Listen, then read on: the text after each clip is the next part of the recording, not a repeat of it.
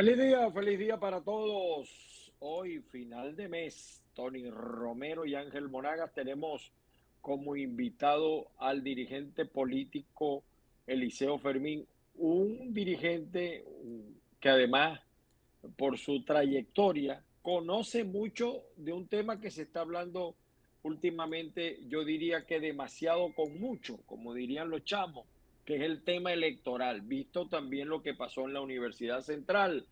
Tony Romero de hablahispana.com. Saludos amigos y a todos los que muy amablemente hasta ahora nos sintonizan. Por supuesto, ya vamos a colocar, ya lo tenemos aquí, inmediatamente allí tenemos a Eliseo Fermín. Eliseo, ¿nos escucha y nos ves bien? Perfectamente, hermano. Saludos, Eliseo. Bueno, Eliseo Saludos tiene, a todos. Sí, tiene, tiene, vamos a comenzar de una vez, entrando en política, pues se nos pasa el tiempo muy rápido.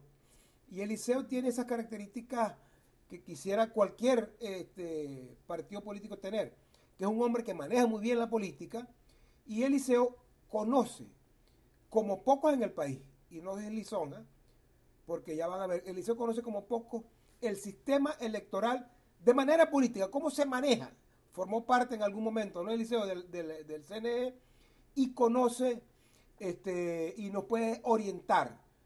Y vamos a arrancar de una vez, Ángel, si me permite, con la primera, con la primera ¿Cómo pregunta. no, cómo no, cómo no? ¿Cómo no? Dele. El- Su opinión, Eliseo, sobre eh, las primarias eh, que plantea la oposición. ¿Deben hacerse con el CNE o no deben hacerse con el? CNE? Fíjate, lo primero es que yo pienso que la mejor manera de lograr la unidad, dándole legitimidad por la base a la persona que resulte designada por el pueblo. Esto es muy importante. Nuestro representante tiene que llevar el aval del pueblo. Y el mecanismo, el único mecanismo que yo por lo menos vislumbro es la elección primaria. Ahora, que nos midamos internamente los candidatos, su popularidad, su aceptación, también hay dos mecanismos. Uno puede ser este, hecho de forma manual, la, consulta, y otra, otros que están proponiendo que sea de forma automatizada. Uno, para poderla hacer automatizada, necesariamente debe eh, involucrarse al CNE, puesto que nosotros no tenemos esos equipos, ni el tiempo, ni el dinero para eso. Por cierto, voy a traer a, cola a colación lo que acaba de pasar este fin de semana y dos fines de semana anteriores, que se hicieron elecciones manuales, en, en elecciones eh, de, La UCB. de- no, en No, las no, no. elecciones de, de España, Y la de Turquía. Ah, perdón, a nivel internacional, sí. sí, sí. Y internacional. la de y en Turquía también fueron, también fueron manuales. También. Y antes ya se habían hecho las eh, elecciones del Parlamento Constitucional en Chile, manuales Chile, también. Manual, man- manual todo. Manual. en Chile. Manual, manual. En Chile me llamó la atención que la boleta era casi multigrafiada, rupestre, muy sencilla. Y el proceso electoral era bastante complejo. Había que elegir 50 diputados, pero además de, eh, el, el- el procedimiento era proporcional. No solo el que sacaba más votos era el que quedaba electo, sino que tenía que representar a determinada corriente política. Había una representación femenina y a las dos horas se conoció el resultado del proceso en, allá en Chile.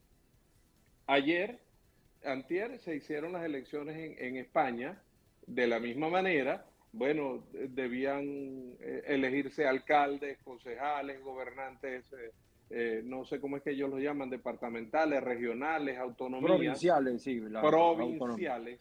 Bueno, y a las dos horas se conocía el resultado. Contando papeleta por papeleta, mm, boleta por boleta. Pero también me llamó la atención mucho de Chile la transparencia del proceso. Utilizando las redes sociales, mecanismos como este, cada elector de cada mesa podía ver el escrutinio desde su casa, de su Claro. mesa, transmitiendo por Facebook. Eso ocurre en Colombia también. Insta- En Colombia Per- también pero se hace, se hace en perfecto. México. en, en todas partes. Vamos a utilizar la tecnología, pero para hacer el proceso lo más transparente posible. No para que se le pida al elector y a los actores políticos que confíen en un árbitro. y que el conteo sea manual. Eso eh, en la sociedad nuestra no está muy bien visto y creo que lo más lógico es que la oposición haga su proceso manual, le exija el acompañamiento logístico y técnico al CNE. ¿A qué llamo yo eso? Bueno, que no, no eh, a lo que están obligados además, tienen que suministrar los centros de votación para que en un acto democrático la población venezolana se mm, eh, pronuncie acerca de quién deberá representarlo como candidato opositor. Y si es posible, que este, se impriman los cuadernos de votación. El resto de las responsabilidades, en mi criterio, deben ser responsabilidades asumidas por la Comisión Nacional de Primaria. La inscripción, la aceptación de candidatura, la regulación de la campaña, los temas de debate, los temas programáticos, la manera como se va a hacer la totalización y la proclamación del candidato. En eso no tiene que meterse absolutamente nada el gobierno. Ángel, Eliseo, el problema es el costo. ¿Cuánto cuesta eso y de dónde sale el dinero, eh, la logística para que eh, eh, la, la, oposición pueda hacer eso? Porque eso, eso no es más, es más económico es mucho más económico hacer un proceso manual que un proceso ah, automatizado. pero el automático, el automatizado ya lo tiene el CNE, mientras que el manual no existe. No, mira, tú, eh, tendrías que pagar el transporte de esos equipos, las conexiones electrónicas, el plan República, todo eso. Eso, no lo pone el CNE. Bueno, el CNE también puede ponernos los listados. Ah, bueno. pero el, es el único costo. Eliseo y, y, Tony, más allá de todos estos aspectos técnicos que tú mencionas, Eliseo, pareciera que la causa es otra. Es decir, la gente de María Corina, César Pérez, eh, creo que Delsa, los que quieren el voto manual, le temen al voto automatizado por la información que va a recibir eh, la gente del chavismo, ya la lista con todo eso, ese pasado temeroso.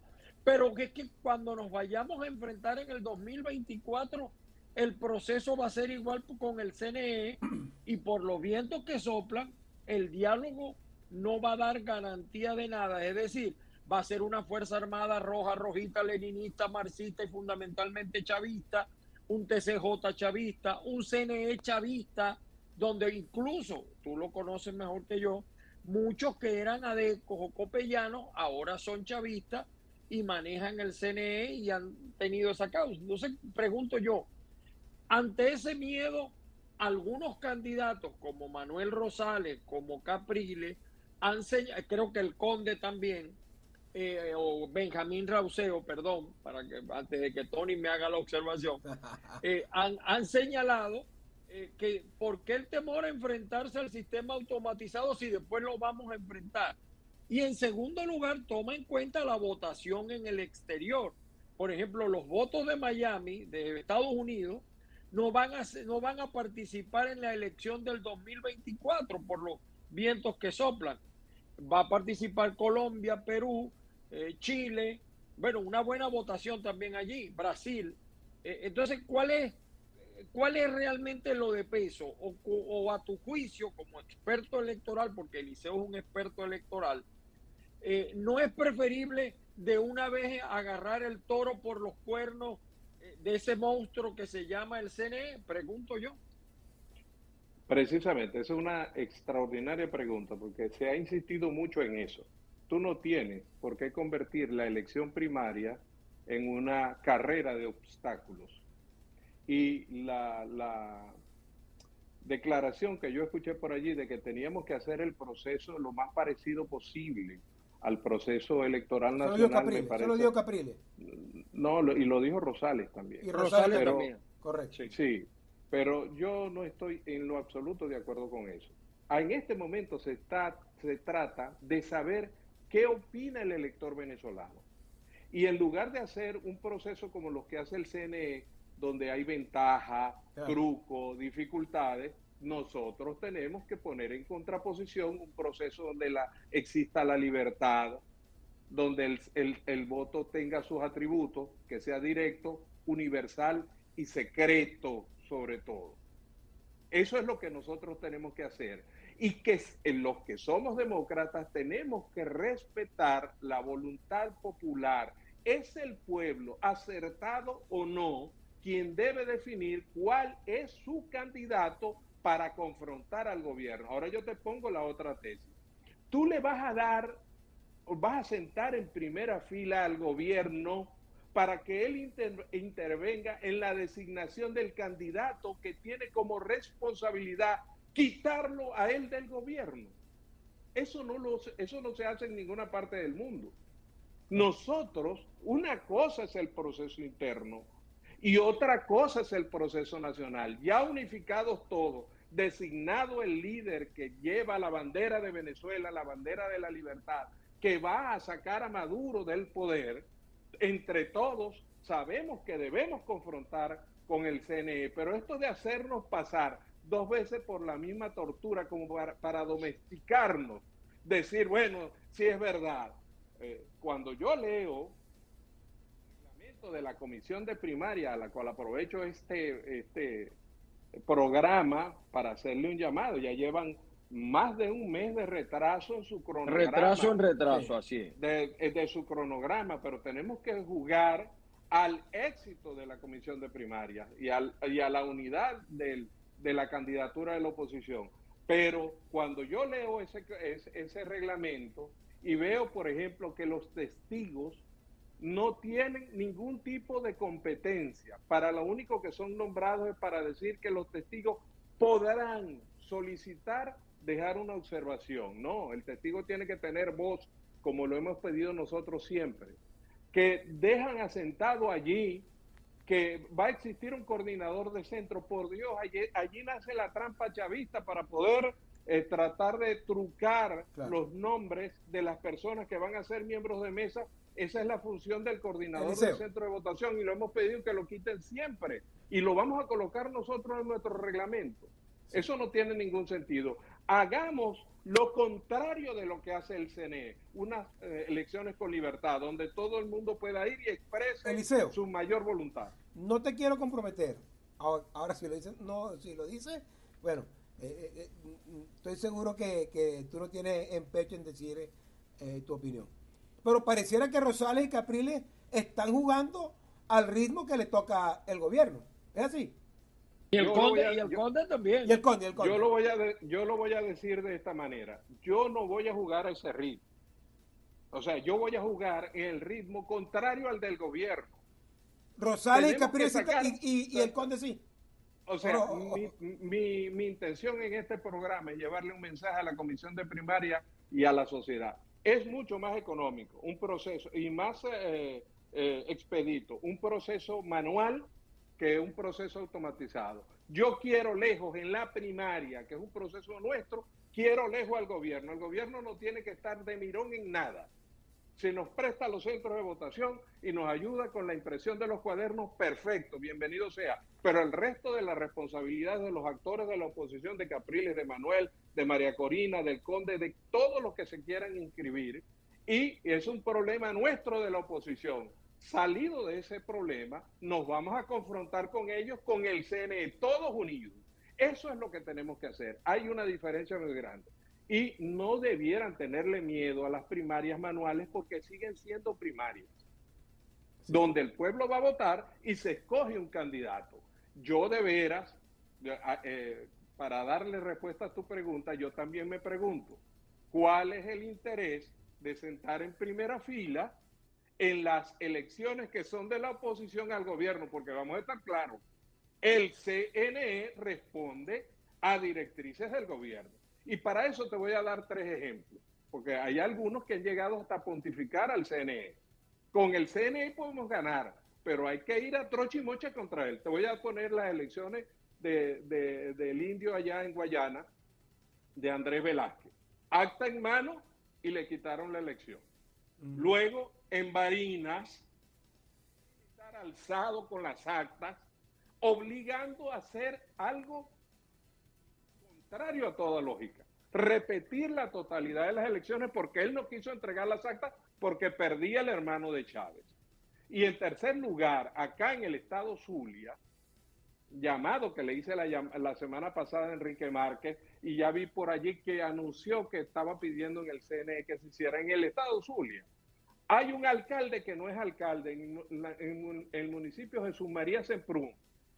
Allá pusieron presa a la alcaldesa. Correcto. Y en lugar de convocar elecciones y de encargar lo que dice a un la concejal, ley a, un concejal, pusieron al que compitió con ella. Hay algunos que dicen que eso es una competencia de las dos fuerzas colombianas que se están este, eh, bregando el control del municipio Jesús María Semprún.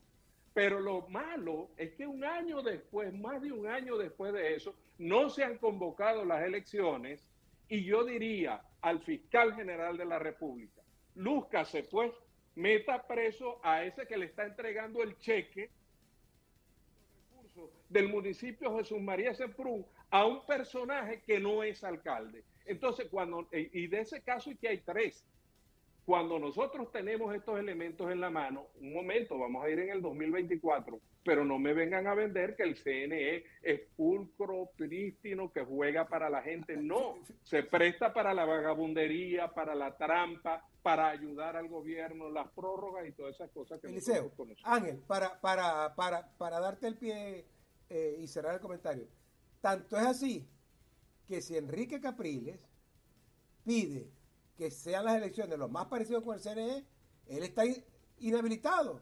Entonces, él al sol de hoy está inhabilitado. Entonces él debería decir, bueno, como estamos jugando con la regla del CNE, yo no puedo competir porque yo estoy inhabilitado. Entonces, eh, si Capriles quiere eh, que nos adaptemos al proceso del CNE, eh, ¿por qué él, estando inhabilitado, está participando? Si deberíamos adaptarnos a lo que dice el CNE. Y hasta ahora, según el CNE, ni Capriles ni María Corina pueden participar.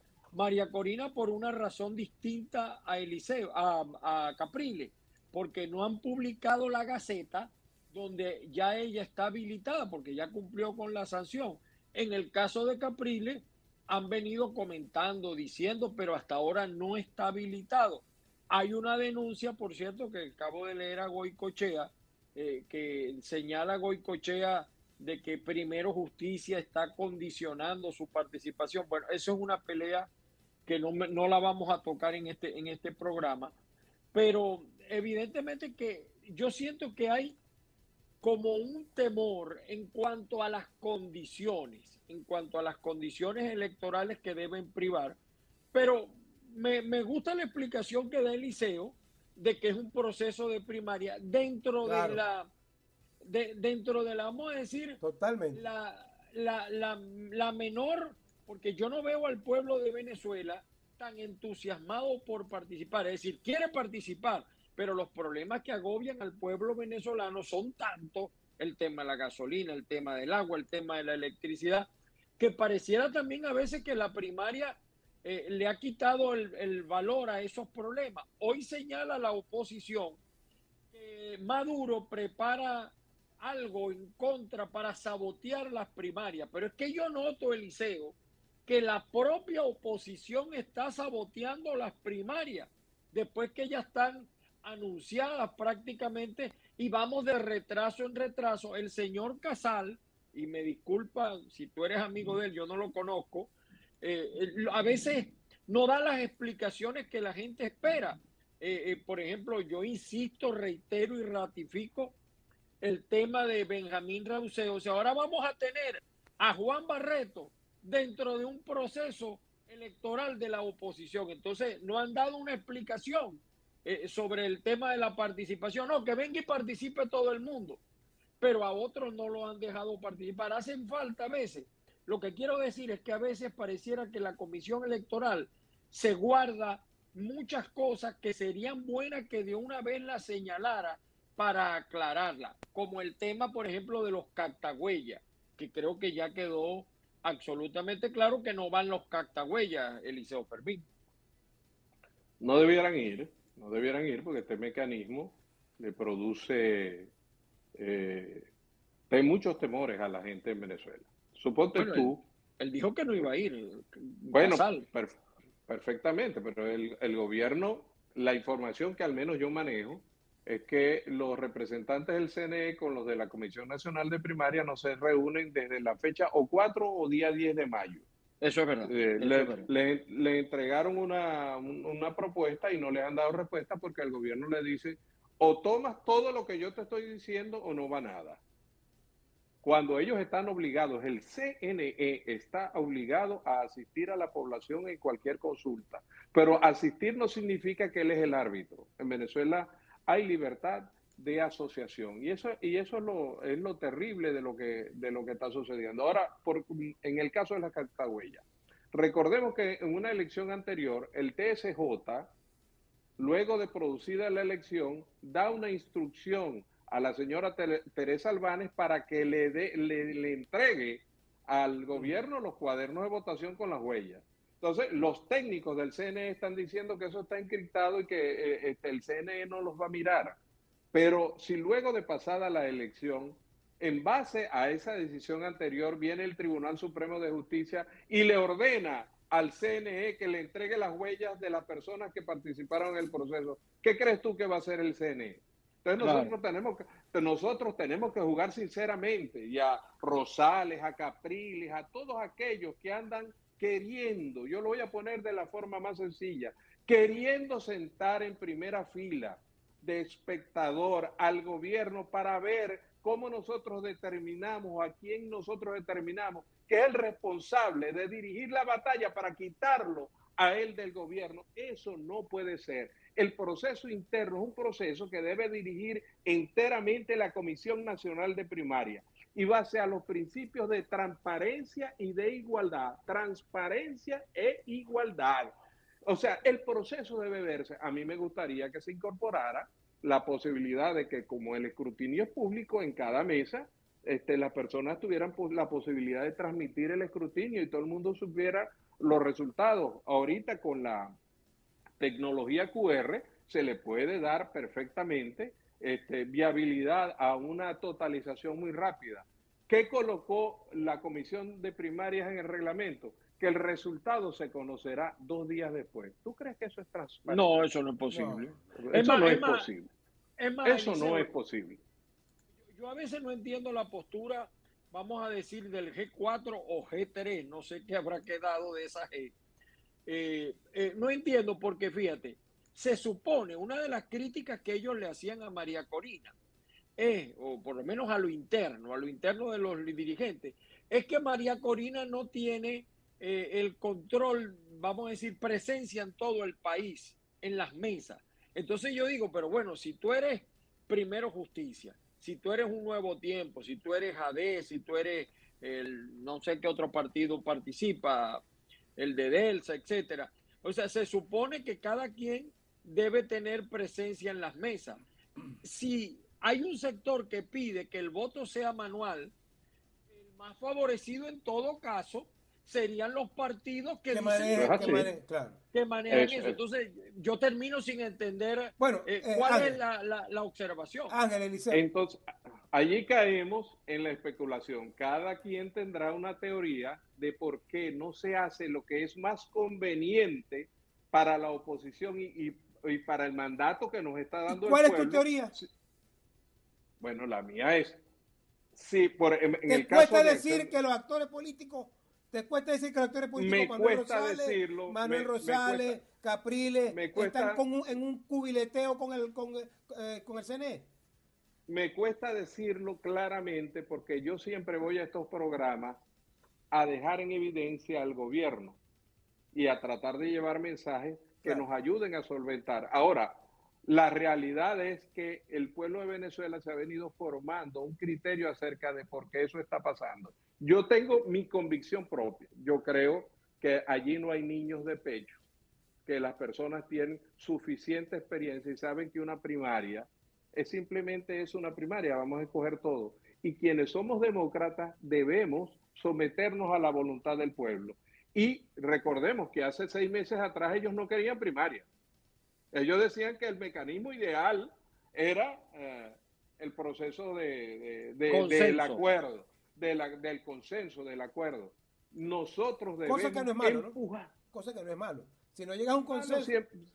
pero en este momento En ah, este momento Venezuela necesita que el líder que salga a confrontar a Maduro y al chavismo vaya bautizado con el barniz nada más y nada menos de la legitimado, legitimidad popular. Y eso es lo que nosotros tenemos que hacer. El resto son periquitos que le están buscando vueltas para hacer la cosa difícil. Y yo no diría que vendidos, yo diría que es que no, no se deciden a entregarle la voluntad al pueblo, porque han bregado tanto tiempo para esto y dirán, caramba, no es el mejor momento. Pero lo importante no es lo que ellos quieran, lo importante es que van.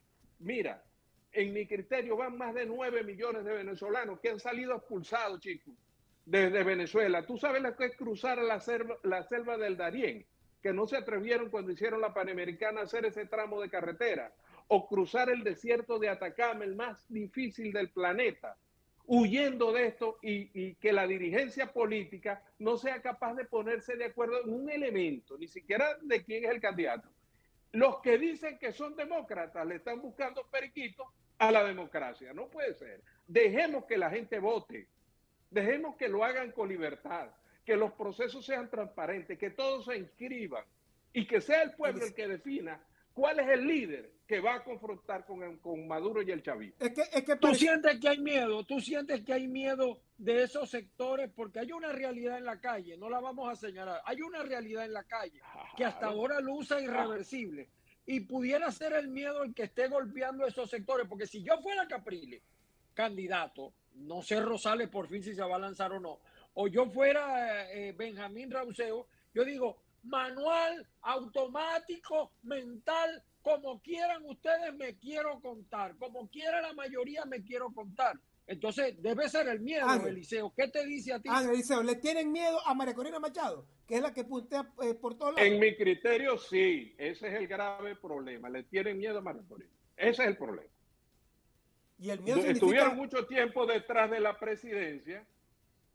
Ahora, en este momento, que el pueblo de Venezuela tiene una voluntad de salir del gobierno, este, María Corina les está punteando las encuestas, entonces a ellos no les sirve la democracia. Porque el que es demócrata sabe que medirse voto a voto, contar papelito a papelito es lo mejor. Y si tú tienes la maquinaria, como decía hace un rato Ángel, si tú tienes la maquinaria, gana y multiplica ese voto. ¿Cuál es el miedo? ¿Por qué el miedo a medirse en unas primarias manuales? Entonces, para y lo voy a poner más incisivo que ustedes.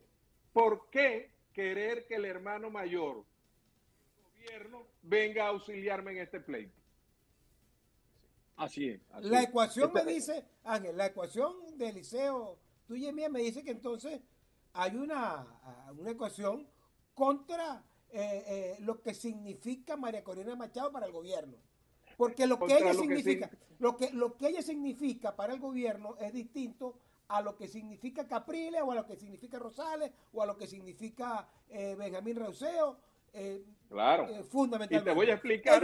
Ellos, quieren cohabitar, ellos quieren cohabitar con el gobierno. Mientras que María Corina. Ah, hay, hay, hay, hay, hay varias posibilidades. En mi criterio, el gobierno domesticó a parte de la, de la oposición.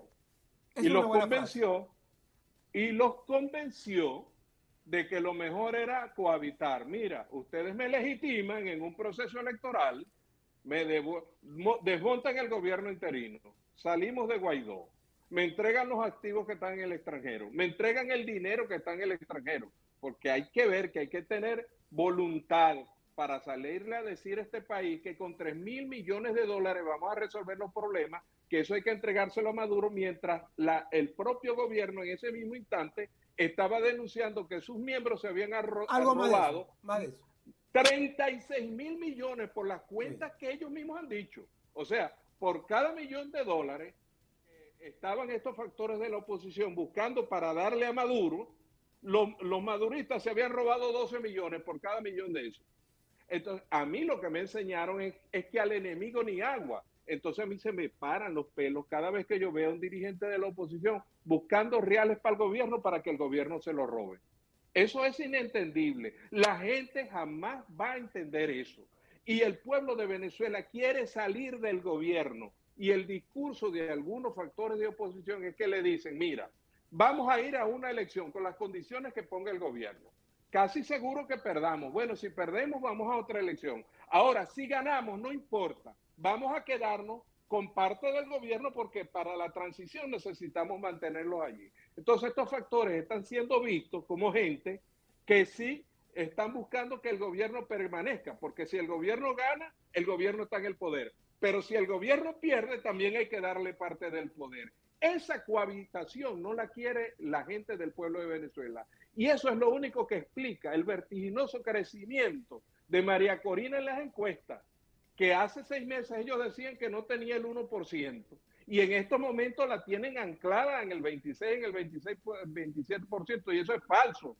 Eh, en este momento, en mi criterio, ya ella pasó el umbral del, de los 50 puntos, más de la mitad de los venezolanos, pero por mucho más están apoyando a María Corina. Y lo que hay es que hacer un proceso para legitimar eso y salir todos a rescatar la libertad del pueblo de Venezuela. Y ya vendrá más adelante el tiempo de restablecer la democracia. ¿Quién ha dicho que porque alguien pierda una elección se le acaba la vida política? Eso no es verdad.